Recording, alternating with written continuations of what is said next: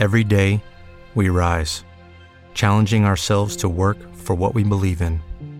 At U.S. Border Patrol, protecting our borders is more than a job, it's a calling. Agents answer the call, working together to keep our country and communities safe. If you're ready for a new mission, join U.S. Border Patrol and go beyond. Learn more at cbp.gov/careers. Hace exactamente 78 años, el 8 de agosto de 1945, el Ejército Rojo inició una de sus mayores ofensivas de toda la Segunda Guerra Mundial. Al más puro estilo alemán del año 40-41, los soviéticos arrasaron las posiciones japonesas en Manchuria y Mongolia Interior, precipitando por completo la rendición del Imperio del Sol naciente tan solo unas semanas más tarde. La operación que vamos a ver a continuación es la poco conocida como Operación Tormenta de Agosto, en la que en menos de 20 días el ejército soviético barrió por completo al ejército japonés asentado en su estado títere de Manchuria, además de conquistar una serie de islas próximas a Japón, conocidas como las Islas Kuriles y de Sajalín. Pero antes de llegar a esto, comencemos por el principio. La expansión de Japón por Asia y por el Pacífico comenzó a principios de los años 30, siendo la región de Manchuria una de sus primeras adquisiciones. La disputa por este territorio se remontaba varias décadas atrás tanto con China como con la Rusia zarista y posteriormente comunista, pero para 1932 fueron finalmente los japoneses quienes se impusieron. Con respecto a todo el territorio que hoy en día comprende Corea, este ya había sido anexionado para el año 1910 por lo que con el control de Manchuria, Japón controlaba ya una buena porción del este de Asia. Para 1937, Japón inició otra serie de ataques dirigidos al norte y al este de China, anexionándose nuevamente mucho territorio chino.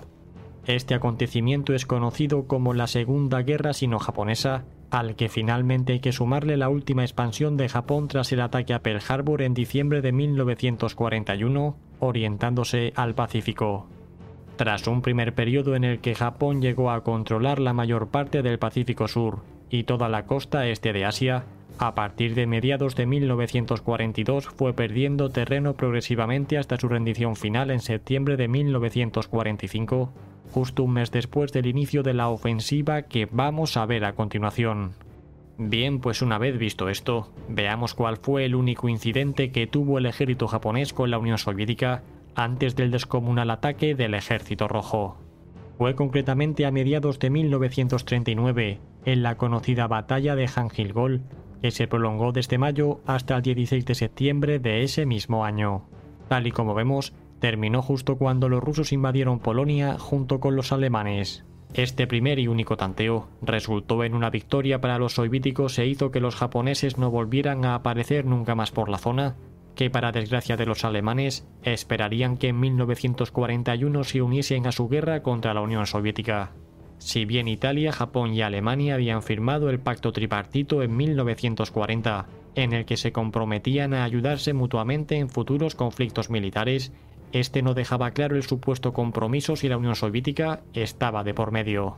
Así pues, Japón llegó a firmar su propio pacto de neutralidad con los soviéticos en abril de 1941 que respetaría durante todo el conflicto. Tanto fue así que Japón no atacó a los barcos que llegaban a las costas soviéticas procedentes de Estados Unidos con abundante material de guerra.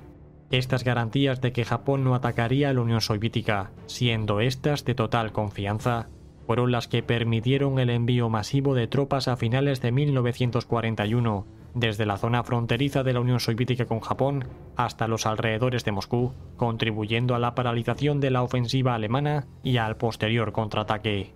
Es por esto por lo que se dice que la alianza de los partidos del eje fue una de las peores de toda la historia, pues prácticamente nunca se ayudaron de verdad. Aunque esto sería motivo de un amplio debate, es muy posible que si Alemania y Japón se hubiesen puesto mínimamente de acuerdo para atacar a la Unión Soviética, el resultado de la guerra hubiese sido muy distinto. Esto es debido a que los soviéticos hubiesen tenido que mantener muchas tropas en la zona rusa del Pacífico y este país se hubiese visto luchando en una guerra con dos frentes. En cualquier caso y centrándonos ya en el asunto del vídeo, la Unión Soviética llevó una guerra en un solo frente, contando además con la ayuda material de Estados Unidos que los japoneses no hacían mucho por impedir, debido a que no querían ningún tipo de conflicto con los soviéticos. Sin embargo, y por desgracia para ellos, finalmente les terminó llegando de todas formas. Fue concretamente tras la caída de Alemania en mayo de 1945 cuando Stalin debía cumplir el pacto que había acordado con los estadounidenses en la conferencia de Yalta, que se había producido en febrero de ese mismo año. En dicha conferencia, se había comprometido iniciar un ataque sobre Japón justo tres meses después de la finalización de la guerra en Europa. Así pues, cumpliendo con el calendario, para principios de agosto de 1945, exactamente tres meses después de la rendición de Alemania, el ejército rojo ya estaba totalmente preparado y en posición para llevar a cabo su invasión sobre Manchuria, Corea y otras islas próximas a Japón. Las fuerzas empleadas para tal operación fueron de más de un millón y medio de soldados, 5.000 carros de combate y otros 5.000 aviones. Y es que, y para que nos hagamos una idea de la magnitud de dicha operación, las fuerzas empleadas en ella fueron ligeramente inferior a las que utilizaron contra Alemania en 1944 en la Operación Bagration. Si bien durante el verano de 1944 consiguieron arrasar por completo las defensas alemanas, en este nuevo verano de 1945 no iba a ser diferente contra Japón. La estrategia del ataque fue parecida a la utilizada por los alemanes cuando atacaron Polonia en 1939, sirviéndose de una doble tenaza. Esto es exactamente lo mismo que hicieron los soviéticos sirviéndose de las oportunidades que el terreno y las posiciones les ofrecían, rodeando y aniquilando por completo las fuerzas japonesas en apenas unos días, que estaban compuestas por unos 700.000 soldados. El ritmo de avance que se había fijado para las unidades de infantería soviéticas era de 30 kilómetros al día y 70 kilómetros para las formaciones blindadas. Esta operación estaba lleno de riesgos, ya que no toleraba retrasos, incluyendo también a las líneas de suministros que deberían moverse igual de rápido. Hay que indicar que las unidades soviéticas eran veteranas y estaban muy curtidas en combate, mientras que los japoneses de aquella zona eran tropas de ocupación que en su mayoría no habían combatido. En cualquier caso de haberlo hecho había sido en algún punto del Pacífico y no estaban para nada familiarizados con este tipo de ofensivas que la Unión Soviética lanzó, por lo que fueron arrollados completamente. La primera pinza fue lanzada en el norte de Manchuria, teniendo como punto de unión la ciudad de Kikihar.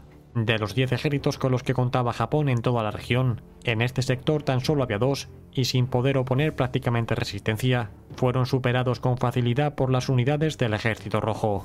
El grueso de ejércitos japoneses, con un total de seis, se concentraban al norte de la actual frontera de Corea del Norte, justo en el centro de Manchuria.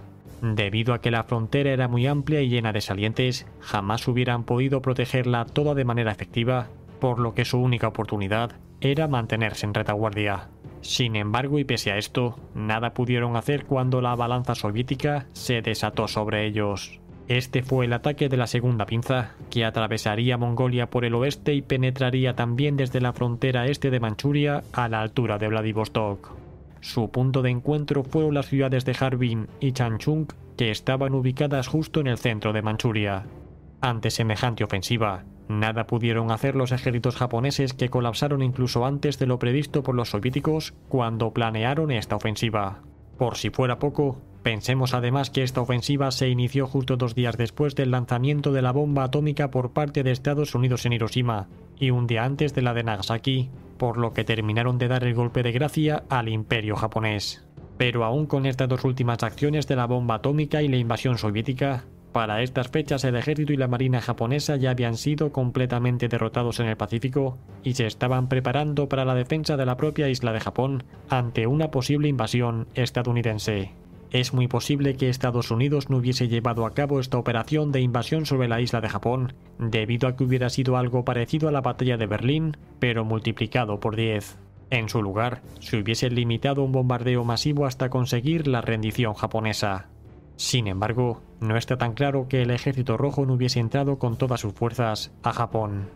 Así pues, para finales de agosto de 1945, con Manchuria, Corea, las Islas Kuriles y la mayor parte de las posesiones en Asia perdidas, ante el peligro de una invasión terrestre inminente, y tras haber recibido el lanzamiento de dos bombas atómicas sobre su suelo y a la espera de alguna más, Para inicios de septiembre de 1945, Japón firmó su rendición.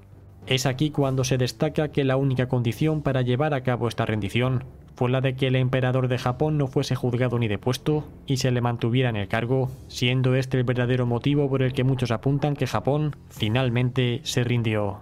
Esta acción soviética en la zona, que no olvidemos fue pedida por la propia Estados Unidos, aunque realmente también es posible que fuese el propio Stalin quien quisiera entrar en la zona para anexionarse nuevos territorios, fue el origen de la futura guerra de Corea y ayudó en gran medida al surgimiento de la China comunista.